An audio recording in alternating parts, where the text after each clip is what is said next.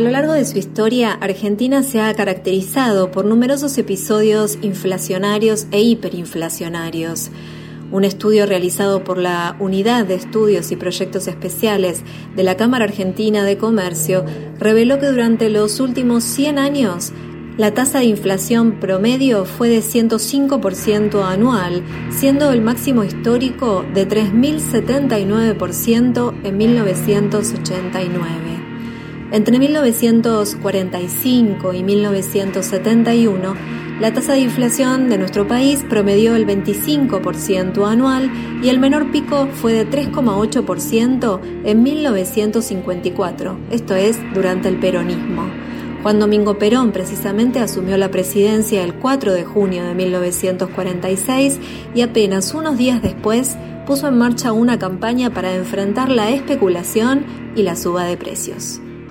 Se ha fijado ya hace tiempo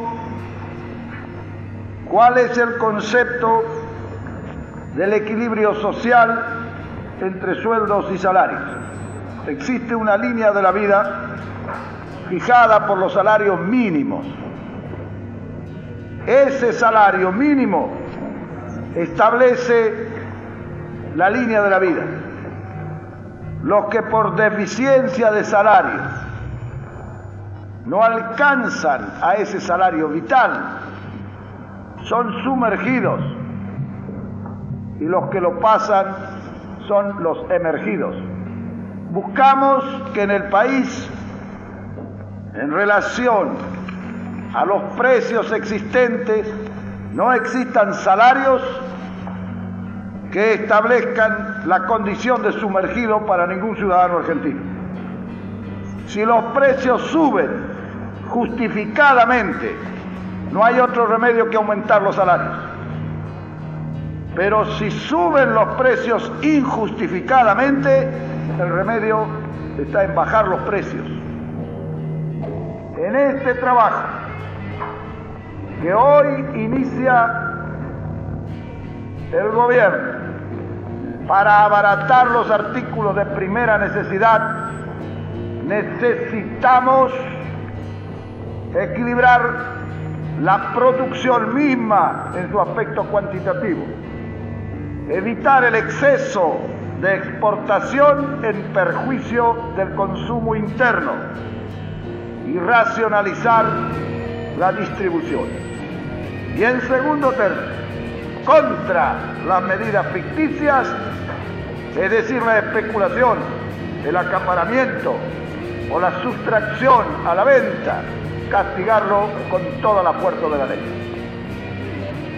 Esta campaña de 60 días debe de poner a la nación entera en marcha, con la cooperación de los productores, de los industriales y de los comerciantes, con la cooperación de los trabajadores, con la cooperación de los ciudadanos consumidores, no haciendo el juego a la especulación, y no pagando en ningún caso precios sobre lo fijado.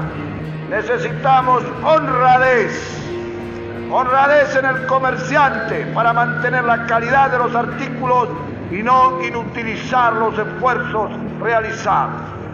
Honradez en el público que no se preste a maniobras de ninguna naturaleza. Honradez en los funcionarios para hacer cumplir a todos con su deber de acuerdo a la ley.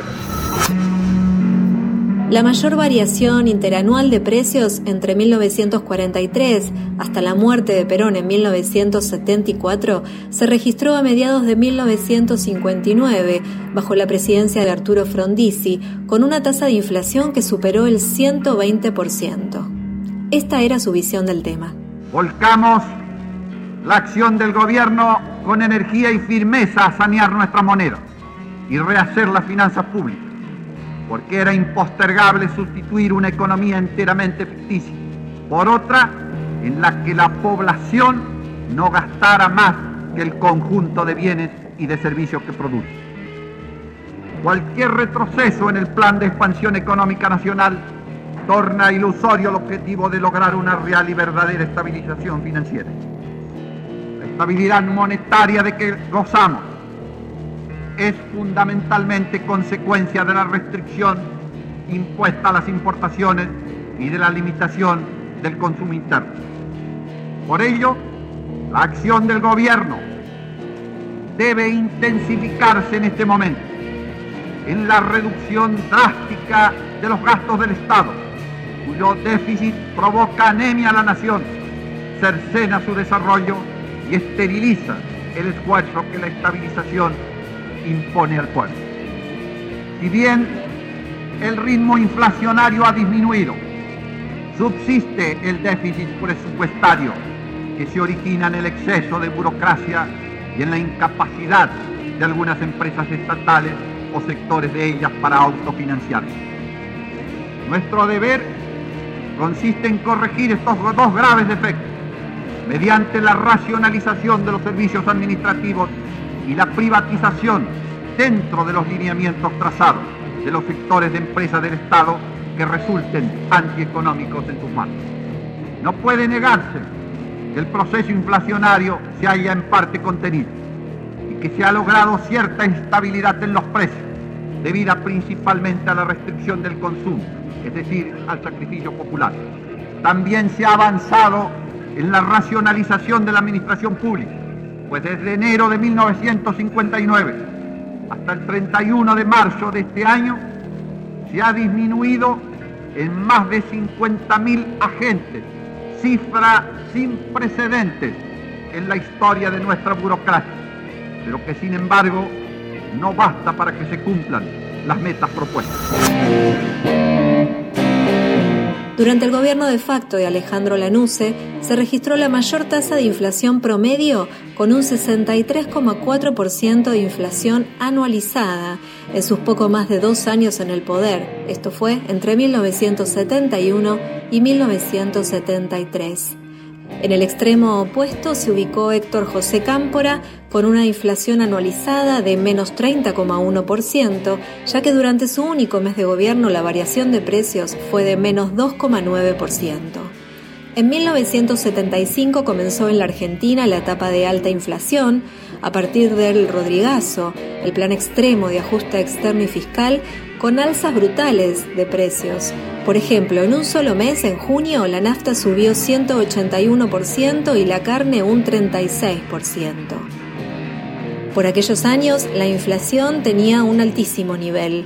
En marzo de 1976 se ubicó en el 50% mensual y el 920% anual. La dictadura militar redujo el salario real a la mitad, pero la inflación de tres dígitos persistió, alimentada junto a otros factores por la especulación financiera. Con la irrupción del ideario neoliberal y la consolidación del enfoque monetarista dentro de la teoría económica, los argumentos que se esgrimían en torno a los orígenes de la inflación fueron variando y en consecuencia también las políticas económicas aplicadas para remediar el virus inflacionario. José Alfredo Martínez de Oz, ministro de Economía del gobierno de facto de Jorge Rafael Videla, consideraba que la inflación tenía sus fundamentos en problemas de costos de producción y de expectativas. La inflación en aquel momento tenía niveles anuales no menores al 150% en promedio. Se ha dicho que en este proceso estamos llevando a cabo una declinación o reducción de los índices de precios en el contexto de una inflación reprimida. No puede hablarse de inflación reprimida cuando no hay desabastecimiento, cuando no hay escasez, cuando no hay mercado negro de productos o divisas. Se ha dicho también que estamos llevando a cabo una experiencia parecida a la que el gobierno anterior realizó para alcanzar la llamada inflación cero. Tampoco esto es verdad. Para probarlo, voy a enumerar 10 puntos. El primero, libertad de precios comparado con control de precios o concertaciones artificiales. Segundo, libertad del mercado cambiario comparado con rígidos controles de cambio. Tercero, libertad del comercio exterior comparado con el monopolio del comercio exterior en importantes productos como granos y carnes. Cuarto, libertad de las exportaciones a través del levantamiento de prohibiciones existentes y la eliminación de los derechos de exportación. Quinto, libertad de importación a través de la eliminación de prohibiciones existentes y reducción gradual de los aranceles.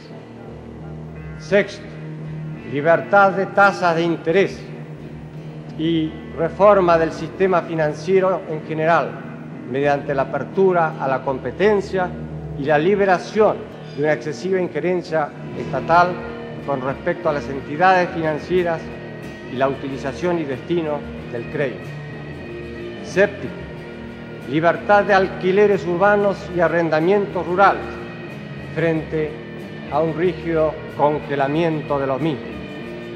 Octavo, la no existencia de tarifas políticas para los servicios públicos ni precios subsidiados para los combustibles. Noveno, eliminación de la sobreprotección otorgada a ciertos sectores privilegiados de la economía. Décimo, libertad de contratación de los salarios sobre la base de un nivel básico fijado como mínimo por el Estado, pero en un contexto de eliminación del sistema de aumentos masivos y tendiendo a que el aumento de los salarios se efectúe en un marco de aumento de la producción y de la productividad y en un cuadro de plena ocupación y movilidad de la mano de obra. Otro factor agravante fue el crecimiento exponencial de la deuda en divisas que generó la dictadura cívico-militar y añadió una presión extraordinaria sobre la restricción externa al crecimiento. La recesión se extendió a toda la década de 1980 y la inflación se agudizó hasta transformarse en hiperinflación. Será entonces en 1989 cuando se alcanzará la máxima tasa de inflación del país bajo la presidencia de Raúl Alfonsín presidente de la Confederación General Económica, señoras, señores. Estamos viviendo en nuestro país un doble proceso de transición. Por un lado, la transición hacia una democracia definitivamente consolidada sobre los fundamentos de la paz, el diálogo y la solidaridad una democracia que deje atrás todo vestigio de autoritarismo. Por otro lado, la transición hacia nuevas formas de organización económica que nos devuelvan perdurablemente la estabilidad, el crecimiento y la justicia, dejando atrás largos periodos de inflación, estancamiento y polarización social. Pese a las dificultades, pese a las condiciones externas extraordinariamente adversas, no nos podemos detener. No queremos más un Estado que bloquee la iniciativa y la participación social y por eso estamos empeñados en la transformación del Estado para ponerlo al servicio de los ciudadanos. No queremos más una economía autárquica dentro de la cual se exacerben los conflictos sociales y por eso avanzamos hacia una mayor integración tecnológica y comercial con el mundo. No queremos más que la inflación erosione los ingresos de los más necesitados y siembre la inseguridad. Y por eso apelamos a todos los instrumentos que afiancen genuinamente la estabilidad a cada paso estamos removiendo intereses muy poderosos que se resisten a, que sus privilegios desaparezcan o que no terminan de convencerse que por más legítimas que sean sus demandas, siempre serán para nosotros menos importantes que el bienestar del conjunto de la sociedad. Por eso es que no vamos a ceder escuchando ponderadamente las voces diversas de la sociedad, gobernando para todos y no para algún sector particular, evitaremos que se desborden, como amenazan a hacerlo ahora, los pozos ciegos que tanto han afectado la vida argentina, el egoísmo sectorial y la especulación, la inflación y la violencia. A partir de la ley de convertibilidad de 1991, que fijó la paridad del austral con el dólar y la posterior sustitución de aquella moneda por el peso, comenzó en nuestro país un periodo de reducción de la inflación y posterior estabilización del nivel de precios, registrándose incluso años de deflación. Sin embargo, durante la presidencia de Carlos Menem, la inflación promedio fue significativamente elevada y llegó al 69,7% anual. Tras un periodo de estabilidad de precios, la inflación volvió a ser un tema de preocupación nacional desde 2007, cuando la tasa anual superó el 20%. Estos niveles de inflación caracterizaron la mayor parte de los años de gobierno de Cristina Fernández de Kirchner. En 2019, la inflación acumulada durante el último año de la administración de Mauricio Macri se aceleró con fuerza y se ubicó en el 53,8%. Esto es el nivel más alto desde 1991, cuando se había ubicado en el 84%, un año después de que la hiperinflación dejara un alza de precios de 1.343,9%.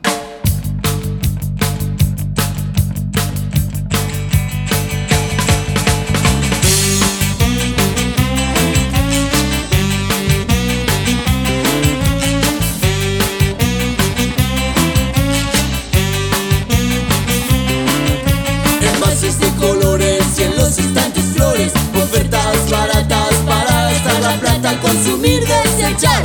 No encuentro calidad, un ritmo frenético que no puedo parar.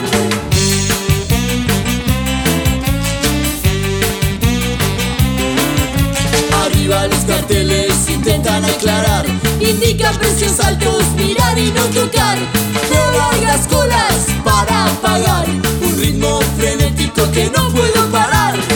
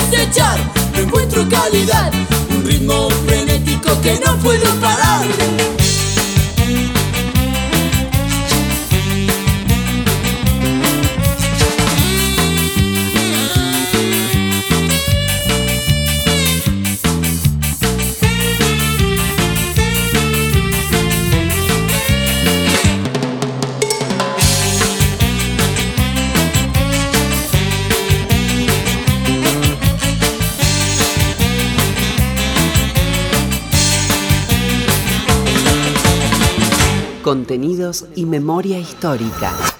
Radio Nacional.